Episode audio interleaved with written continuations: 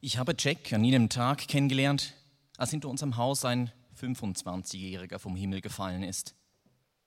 Jack kann sich mehr Zitronensaft in die Augen spritzen als jeder andere, den ich kenne. Jack sammelt die Flusen aus seinem Bauchnabel und bewahrt sie nach Farben getrennt in kleinen Weggläsern auf. Jack hupt an der Kreuzung, wenn die Ampel auf Orange steht und der Vordermann noch nicht losgefahren ist. Keine Frage, Jack ist beliebt. Alle mögen ihn, außer meine Mutter vielleicht. Immer wenn ich Jack erwähne, sagt sie nur Schlechtes über ihn. Ein einziges Mal hat sie sich gefreut über eine Nachricht, die mit Jack zu tun hatte. Das war, als ich ihr sagte, dass ich nicht schwanger bin von ihm. Natürlich stimmt es nicht so ganz. Als es passierte, lag ich im Krankenhaus. Der Mann neben mir, mein Zimmernachbar, war um die 70, hatte irgendein Prostataleiden. Er sagte nichts, ich sagte nichts, wir schwiegen uns an. Ich würde sagen, wir mochten uns. Jeder ließ den anderen in Ruhe. Keine blöden Fragen.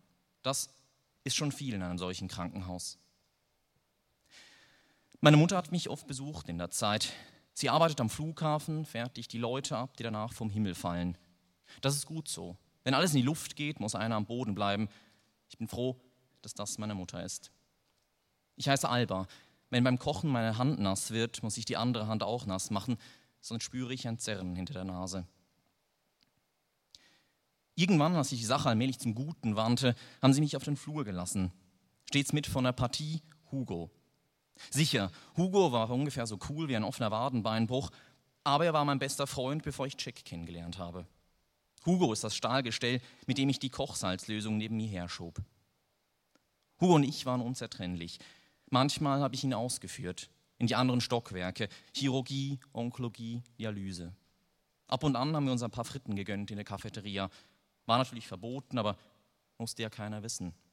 Hugo jedenfalls hat eisern geschwiegen. Und dann steht auf einmal Jack. Es ist einer der ersten Sonnentage. Obwohl die Wege noch vereist sind, schleiche ich hinaus in den Park. Und unten an der Bushaltestelle, da glitzert ein metalliggrüner Flitzer in der Haltebucht. Jack, so der Lässige, lehnt dagegen und zwinkert mir zu. Dann geht sein Blick eine Etage tiefer. Happiness is my blue potato, sagt er und deutet auf meine Brüste. Ich schaue ihn fragend an. Steht auf deinem Pulli? Ich nicke. Das heißt ungefähr so viel wie, schon klar, du Depp. Was dagegen? frage ich. Jack schüttelt den Kopf. Er überlegt. Er sagt nichts. Dann sagt er doch etwas. Westenrunde? Mit dieser Rostlaube? Jack zuckt mit den Schultern. Na und wenn schon. Das überzeugt mich. Wir wollen uns also hineinsetzen, Hugo und ich, aber Jack hat was dagegen. Jack, muss man wissen, ist eher einer von der eifersüchtigen Sorte. Hugo ist mein bester Freund. Uns gibt's nur im Doppelpack, sage ich und schlage mit meiner Rechten freundschaftlich gegen die Stahlstange. Jack sieht, da ist nichts zu machen. Er hebt die Schultern. Das soll wohl heißen, von mir aus. Und dann geht's also los. Ich auf dem Beifahrersitz, Hugo auf der Rückbank. Im Affenzahn blochen wir ein paar Runden um die Wäscherei, dass die Reifen qualmen. Das letzte Mal ging mein Herzschlag so hoch, als ich im Krankenwagen lag und das Leben vor meinen Augen vorbeizog. Nach ein paar Minuten bringt Jack den Käfer zum Stehen. Mehr geht nicht, sagt er und zeigt was was ich warum auf den Zigarrenanzünder. Keine Kohle für Sprit. Jack lässt uns also aussteigen und begleitet uns zum Eingang. Er bietet mir seinen Arm zur Stütze an, aber meine linke zeigt auf Hugo. Und Jack tut wie geheißen. Er schiebt Hugo vor mir her und das, obwohl er nicht besonders gerne mag. Dann, ein paar Tage später, fängt das mit den Geschichten an. Uns ist langweilig, Jack und mir, aber das, was man normalerweise tut, wenn man erwachsen ist und gelangweilt, dafür kennen wir uns noch zu wenig. Und das, was man sonst noch so macht, wenn man nichts zu tun hat, war gerade vorbei. Jack steht in der Tür, als ich eben mit dem Mittagessen fertig bin. Erzähl mir etwas, sagt er. Gut, sage ich, ohne nachzudenken, aber dann muss ich es trotzdem. Ich überlege ein paar Sekunden und dann noch ein paar und dann erzähle ich ihm von Viktor. Viktor war mein Lieblingsukrainer. Und vor allem war Viktor mein Stiefvater. Gut, er war der einzige Ukrainer, den ich damals kannte und die Ukraine, die gab es noch gar nicht. Aber angenommen, es hätte sie gegeben und von den Leuten dort wären so viele hergekommen wie von den Italienern, dass ich viele gekannt hätte von ihnen, so hätte ich ohne weiteres gesagt, Viktor ist mein Lieblingsukrainer. Aber das ist es nicht, was ich Jack erzähle. Ich erzähle ihm davon, wie Viktor geflohen ist von hinter dem eisernen Vorhang und was er dabei erlebt hat. Ich erzähle von Viktors Meinungsverschiedenheit mit der Polizei. Und dann überlege ich mir auch zu erzählen, wie es dazu kam, dass Viktor nicht mehr mein Lieblingsukrainer ist. Aber das interessiert Jack alles nicht. Erzähl mir was anderes, sagt er. Irgendwas, woran ich nicht die ganze Zeit denken muss danach. Okay, sage ich. Aber dann sage ich nichts, denn als ich durch meine Erinnerung gehe, sind da nur Schritte, die leise hallen in ihr und doppelt. Jack heißt eigentlich René. Mit Betonung auf der ersten Silbe, das erste E als Ö ausgesprochen, wie es hierzulande üblich ist, René. René will, dass ich ihn Jack nenne, weil die Dinge, die ihm zustoßen, normalerweise nur den Figuren eines grellen amerikanischen Roadmovies passieren. Und René, sagt er, das würde ihm nicht dazu passen. Ich finde, Jack klingt richtig mies. Aber wenn einer so sehr mit den Wimpern klimpert wie Jack, während er dich um irgendwas bittet, dann erfüllst du ihm jeden noch so dämlichen Wunsch.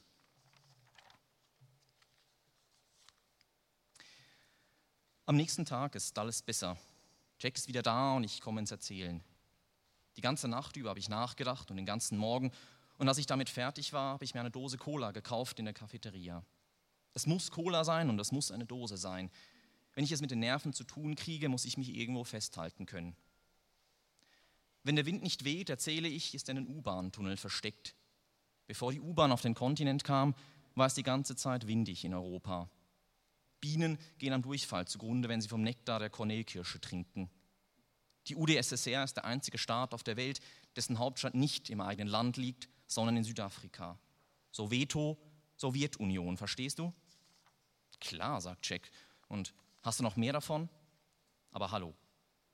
Und dann erzähle ich ihm vom Boden in meinem Zimmer, einem Dielenboden aus zweiter Hand.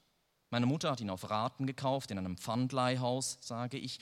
Und als es zu Ende war mit dem Geld, haben sie ihn wieder abgeholt. Seither kann ich den Nachbarn unter mir beim Schlafen zuschauen, wenn ich durch mein Zimmer gehe. Und sie sehen meine Füße von unten, können mich im Grundriss betrachten. Echt? fragt Jack. Ich schüttle mit dem Kopf. Natürlich nicht. Jack, verwirft die Hände. Schade, sagt er. Schade. Schade, dass das nicht wahr ist. Von nun an hat mir Jack jeden Tag etwas mitgebracht. Unter seinem Alpaka-Poncho hat er einen Rucksack voller Fritten aufs Zimmer geschmuggelt. Manchmal auch Schokolade, dann sogar eine Flasche Sekt. Der Alte hat immer dicht gehalten. Aber Jack mag ihn trotzdem nicht. Ihm passt nicht in den Kram, dass wir das Zimmer teilen. Er ist eifersüchtig, glaube ich. Einmal wollte Jack wissen, warum ich im Krankenhaus bin. Natürlich habe ich ihm nichts gesagt. Ist doch egal, habe ich gesagt. Jetzt geht's mir wieder gut. Jack zuckte mit den Schultern, wie er das immer tut, wenn er sagen will, okay. Aber lassen konnte es dann trotzdem nicht. Hat überall rumgefragt. Aber die Schwestern haben sich dumm gestellt. Die Ärzte, Fehlanzeige. Meine Mutter, wo denkst du hin? Und Hugo? Erst recht nicht blieb einzig den Alten abzuklopfen, während ich auf Toilette war. Als ich die Tür öffne, hebt er gerade seine Lider, mühevoll und unendlich langsam, und seine dünnen Lippen spalten sich. Es hüstelt in seiner Brust, dumpf und fern, als würden irgendwo dort unten die letzten Ausläufer eines Feuerwerks explodieren. Von den Händen, die auf der gestreiften Decke nebeneinander liegen, wie zwei rückwärts geparkte Autos, hebt sich einer der dünnen Finger. Jack und ich, jetzt ist uns beiden klar, die Sache ist raus. Aber der Alte sagt nichts. Jack wiederholt die Frage, doch das Geräusch, mit dem sich die Zunge des Schlosses hinter mir in den Türrahmen streckt, schreckt ihn auf. Jack kam jetzt jeden Tag vorbei. Meistens um 20 nach drei, manchmal auch um halb vier. Wenn um Viertel vor noch nicht aufgekreuzt war, wurde ich nervös. Aber irgendwann vor Ende der Besuchszeit kam er trotzdem. Um fünf wurde er normalerweise weggeschickt. Hilde drückte auch mal ein Auge zu, ließ ihn bis zum Abendessen bleiben. Jack kam mit allen gut aus, aber Hilde, das war die, mit der er sich am besten verstand. Man hatte das Gefühl, die beiden kannten sich schon länger. Und dann war da dieser Mittwoch mit dem Seidenschal. Das war nicht irgendein Seidenschal und schon gar nicht meiner. Aber ein Frauenschal war es jedenfalls, den Jack da in seinem Rucksack hatte. Ich habe es ganz genau gesehen, als er den kühlen Sekt hervorzauberte. Ich meine, ich bin nicht eifersüchtig oder so. Aber wenn dein Typ einen Frauenschal mit sich herumträgt, dann musst du dir einige Fragen gefallen lassen. Sei denn, er schenkt ihn dir. Dann ist es was anderes. Aber das hat er nicht getan. Also hat er eine andere. Oder ist schwul. Du denkst, Ja klar, diese behutsame Vernachlässigung seiner Eleganz, die zierlichen Wendungen seines Kopfs und vor allem sein Alpaka-Poncho. Also schwul. Das ist scheiße, nicht das Schwulsein an sich, wir verstehen uns, aber ausgerechnet Check, der hat nicht schwul zu sein. Punkt. Jack entkorkt inzwischen die Witwe und gießt galant zwei Gläser ein. Und schwupp, sind die auch schon leer. So geht das den ganzen Nachmittag. Jack ist guter Laune, aber ich, ich bin irgendwie nicht bei der Sache. Und betrunken bin ich auch nicht. Da ist dieser Seidenschal in meinem Kopf und Hugo in meiner Vene, der ständig Kochsalzlösung nachschiebt, dass es mich fröstelt im Unterarm. Keine guten Voraussetzungen also. Aber Jack pfeift drauf. Er zieht meinen rechten Arm zu sich und beginnt, weiß der Geier weshalb, an Hugo herumzufummeln. Ich frage ihn, was das soll, aber er antwortet nicht, also ziehe ich den Arm wieder weg. Und dann geschieht es. Jack küsst mich. Oder er versucht es zumindest, berührt aber nur meine Zähne, denn ich reiße meinen Mund auf. Hugo, schreie ich. Der baumelt nämlich frei in der Luft und über meinen Arm läuft es kalt und heiß. Jetzt ist auch Hilde im Zimmer und wie sie Sauerei sieht am Boden, da reißt ihr der Geduldsfaden. Sie zeigt auf die Tür, ohne etwas zu sagen, und Jack kapiert sofort. Ist er nicht dumm, der Junge. Und dann fing das mit dem Warten an. Am nächsten Tag war Jack auf einmal nicht mehr da und auch am übernächsten nicht. Dann sagte ich mir, dass er nach dem Wochenende wiederkommt. Montag ist er wieder da, sagte ich mir, bestimmt. Aber das war er nicht. Auch am Dienstag nicht. Am Mittwochnachmittag habe ich es nicht mehr ausgehalten. Ich habe Hugo genommen und mich zur Bushaltestelle aufgemacht, aber vom Käfer keine Spur. Keine Frage, ich war traurig und ich war allein, Mutterseelen allein. Mich herum war wieder nur noch die Luft des Krankenzimmers und dieses Desinfektionsmittel, das einem in die Nase wabert, andauernd und sticht über den Augen. Doch dann fällt mir plötzlich auf, dass er anders ist, der Flur und die Leute, die sich bewegen auf ihm. Es ist Freitagmorgen. Normalerweise gleitet lautlos ein Bett übers Linoleum in seinem Schlepptau der müde Pfleger. Vor der Station verstopfen die Angehörigen irgendwelche Neulinge den Durchgang und bestürmen die Schwestern, dass die wieder mit der Bullerei drohen müssen. Im Wartezimmer läuft ein Radrennen der letzten Saison. Aber heute hatte sich etwas verändert. Natürlich war da noch der Pfleger, der das Bett über den Flur schob, aber auf seinen Lippen zuckte ein Lächeln und um die Winkel seiner Augen. Und die dicken Winterjacken und Mäntel zeichneten sanftere Silhouetten auf die Schultern der Angehörigen, die sich brav auf den Plastiksitzen hielten heute. Mir war sofort klar, heute würde es passieren. Jack tauchte gegen halb zehn auf, obwohl ich ihn nicht vor halb vier erwartet hatte.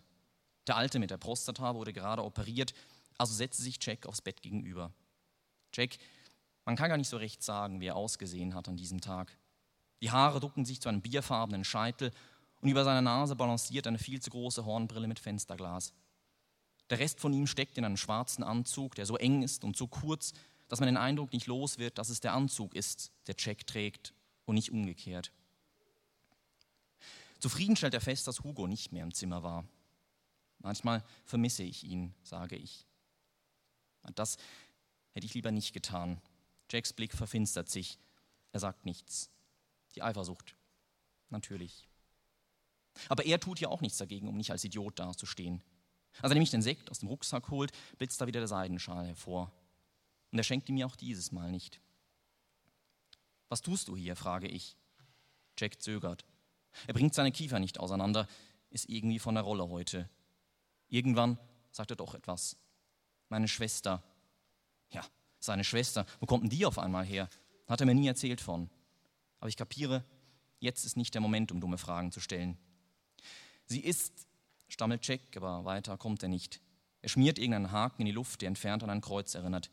Ich begreife sofort, wäre nicht auf den Kopf gefallen. Jack langt nach der Flasche auf der Ablage und nimmt einen großen Schluck. Verdutzt schaue ich auf die leeren Gläser und begreife, es ist keine Zeit mehr für Umwege. Ich ziehe an seiner Hand, die ich die ganze Zeit gehalten habe, und lasse nicht nach. Da kapiert es auch Jack.